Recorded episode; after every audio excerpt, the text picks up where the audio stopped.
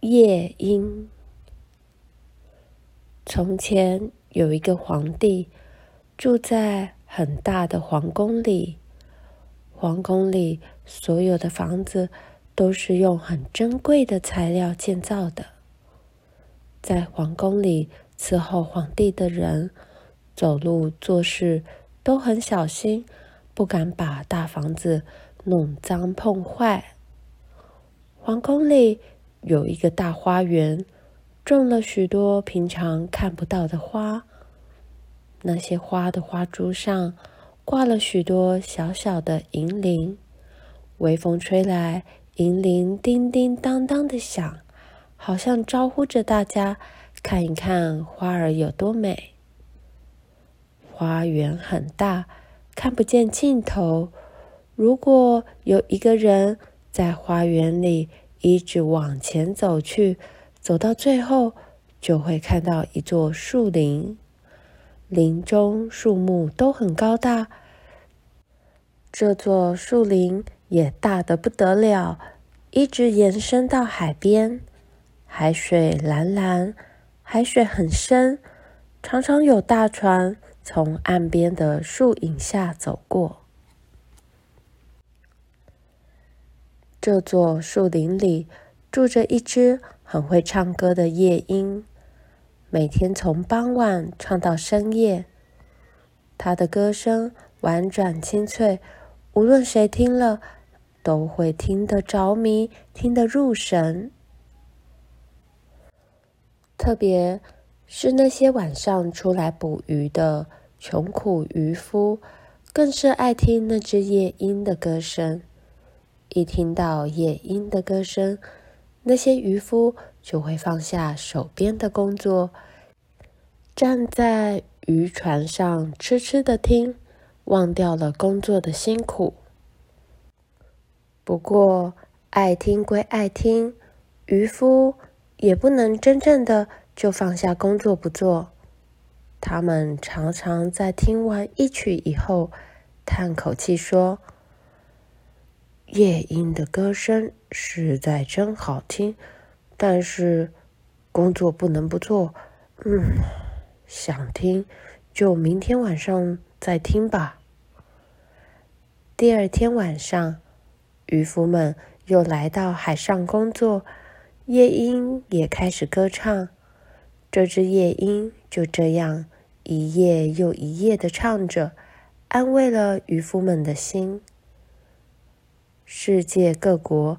有许多旅行家都到过皇帝的京城，他们回去以后纷纷写书，称赞皇帝的宫殿很美，花园很美。不过，最美最美的还是那只夜莺的歌声。那些人写的书很多很多，当中就有几本流传到皇宫，落在。爱看书的皇帝手里，皇帝读着读着，读得很高兴。但是书中所说的夜莺使他觉得很奇怪。他想，这些书都说我有一只很会唱歌的夜莺，那是什么样的一只夜莺？我怎么一点也不知道？我从来没见过。也没听过他唱歌。皇后把在门外伺候的官员叫进来，官员看皇帝脸上不高兴的样子，吓得跪在地上，一动也不敢动。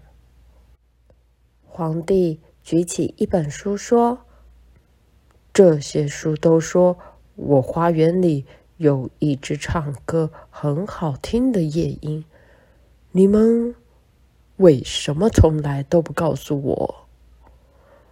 官员说：“皇宫里，呃，从来都没有这种夜莺啊。”皇帝说：“我不信，去去去，快去把他找来！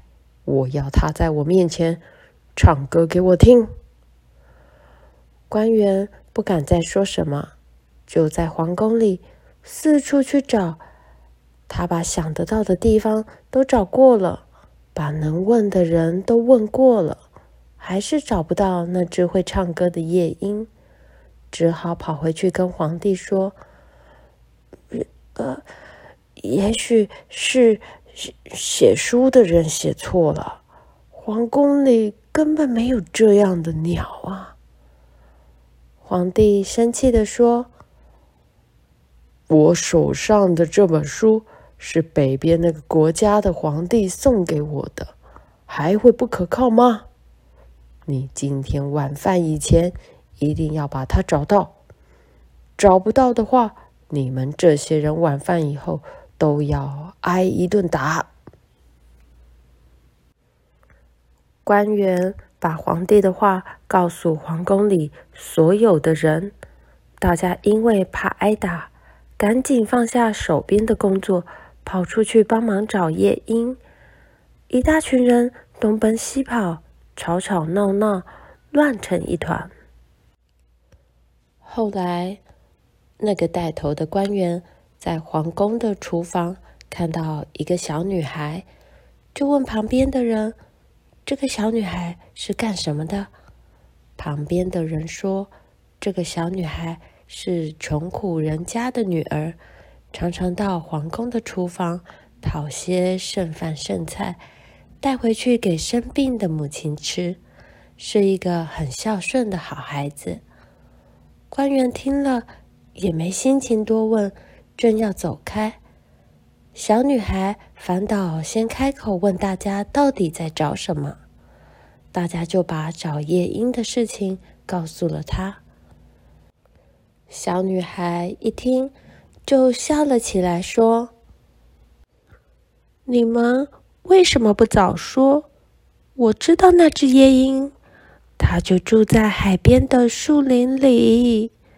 它的歌声真好听，我常常听得掉眼泪呢。”官员高兴地跳了起来，拉着小女孩的手说：“快带我去找他！”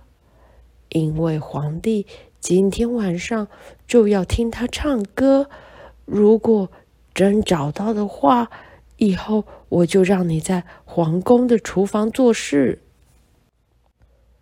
小女孩带着一大群人向夜莺住的树林走去，半路上听到一阵哞哞的叫声，一个年轻的官员说：“嗯。”夜莺的身体那么小，叫声怎么那么洪亮？小女孩说：“这是牛的叫声。夜莺住的地方离这里还远得很呢。”不久，大家经过一片水草地，听到一阵呱呱呱呱的声音。有一个年老的官员说。夜莺的叫声像咳嗽。小女孩说：“这是青蛙的叫声，不过夜莺住的地方离这里已经不远了。”再走没多久，大家听到一阵清脆的鸟叫声。小女孩说：“这就是它的叫声。”又指着高高的树枝上一只小小的灰色鸟儿说：“它就在上面。”官员看了夜莺一眼，自言自语地说：“啊，这就是夜莺吗？看起来没什么嘛。”小女孩高声对着树上喊：“夜莺！”夜莺，皇帝要你在他面前唱歌啦！夜莺以为皇帝就在树下，立刻很用心的唱了一首歌。官员说：“诶，真好听哎！今天晚上去皇宫里唱给皇帝听，皇帝一定很高兴。”夜莺说。还要去皇宫唱啊！我的歌只有在树林里才唱得好啊！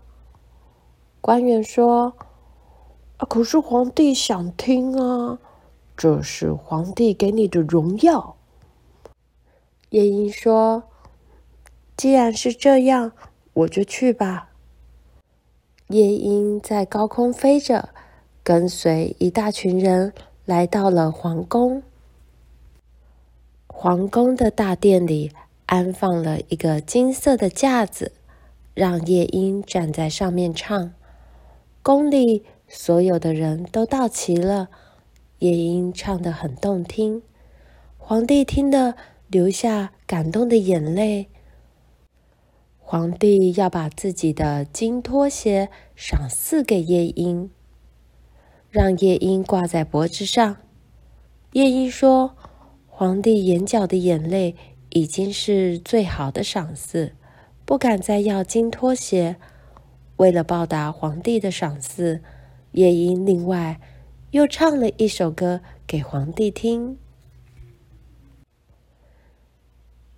夜莺在皇宫里住下来，有自己的金笼子，而且日夜都可以飞出去散散心。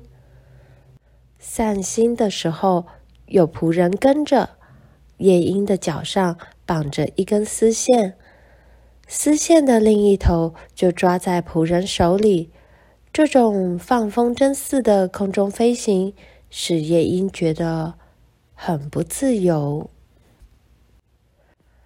有一天，皇帝收到了一个包裹，打开一看，是一个盒子，盒子里放了一只。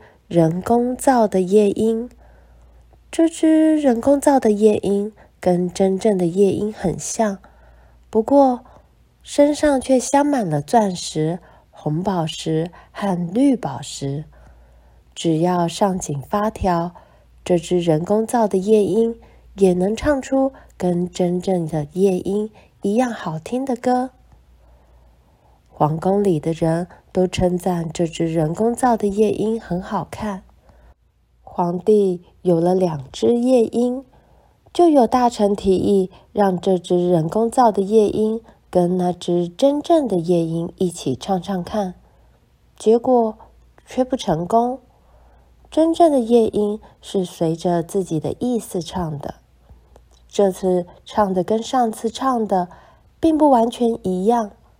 人工造的夜莺，唱来唱去都是那个老调子，合唱不行，只好让那只人工造的夜莺独唱了。他唱的虽然只有一个老调子，但是并不难听，而且他的模样又比真正的夜莺漂亮，所以大家也很喜爱他。再说，人工造的夜莺。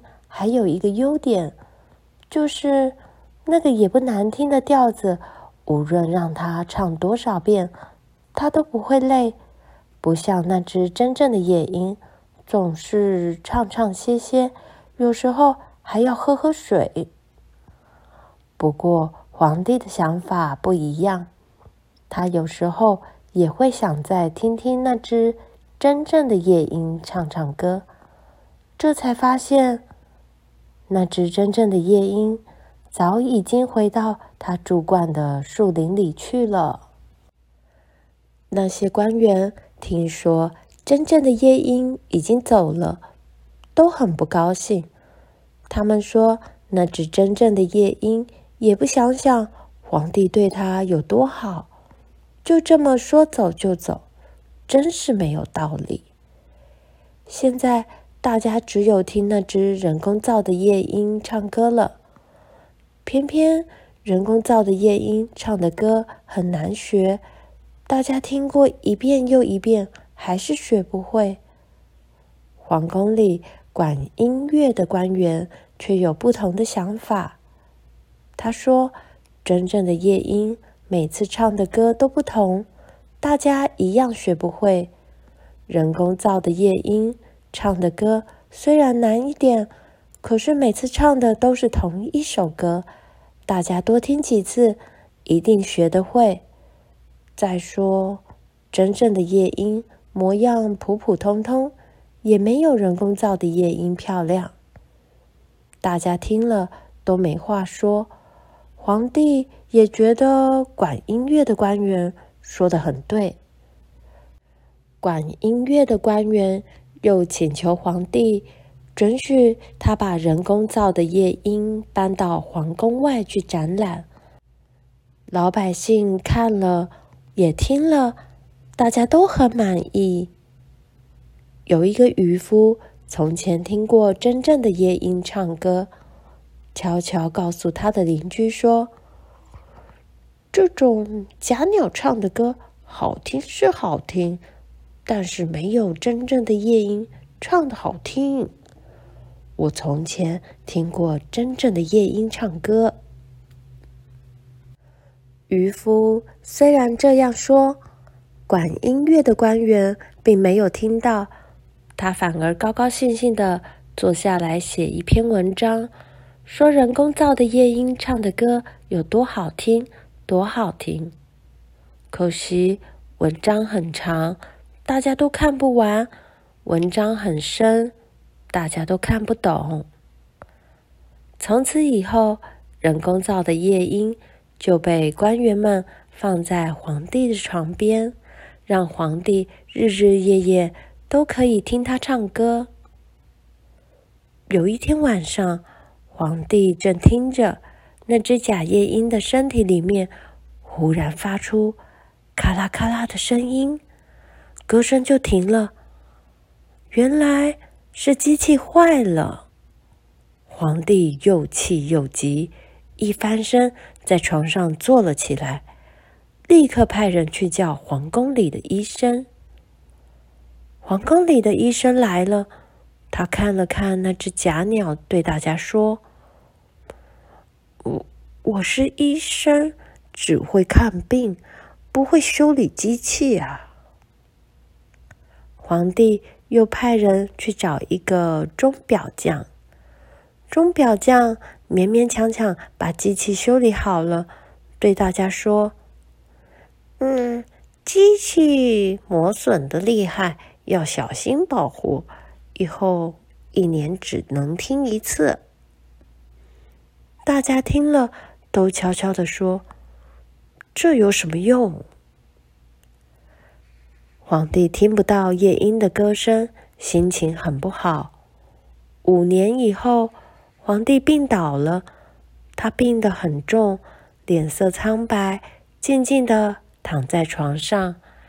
夜里，窗外的月光照进来，照到的是床上一声不响的皇帝和床边那只一声不响的假鸟。一动也不能动的皇帝，觉得胸口有东西压着，使他喘不过气来。他微微睁开眼睛，看见死神就坐在他的胸口上。死神戴着皇帝的皇冠，拿着皇帝的宝剑和旗子，睁大眼睛瞪着有气无力的皇帝。床边帷幔背后露出许多奇形怪状的头，一个个张着嘴，一件件的说着皇帝做过的好事和坏事。皇帝很害怕，想叫人来，可是喊不出声音。就在这个紧要关头，窗外忽然传来一阵夜莺的歌声。夜莺回来了，他回来看皇帝了。他的歌声让死神和那些奇形怪状的头慢慢的化淡，变成冷森森的白烟，从窗口飘走了。皇帝完全清醒了，他对夜莺说：“谢谢你，把我从死神手里救回来。”告诉我，我应该怎么报答你？夜莺说：“你第一次听我唱歌，就感动得落下眼泪。你感动的眼泪，就是对我最好的报答。”皇帝要留夜莺住在皇宫里。夜莺说：“我喜欢树林，我不会住在皇宫里，但是我会常常来。在黄昏的时候，我会在窗外的树枝上唱歌给你听。天快亮了，夜莺要走了。他对皇帝说：“答应我，不要把夜里发生的事情告诉任何人。记住，记住，再见，再见。”皇帝也跟夜莺说再见，看着夜莺越飞越远。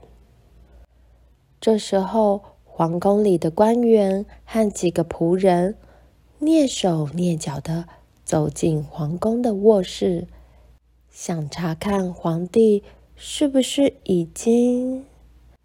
想不到，他们看见的是皇帝很有精神地站在面前，对他们说。你们早安呐、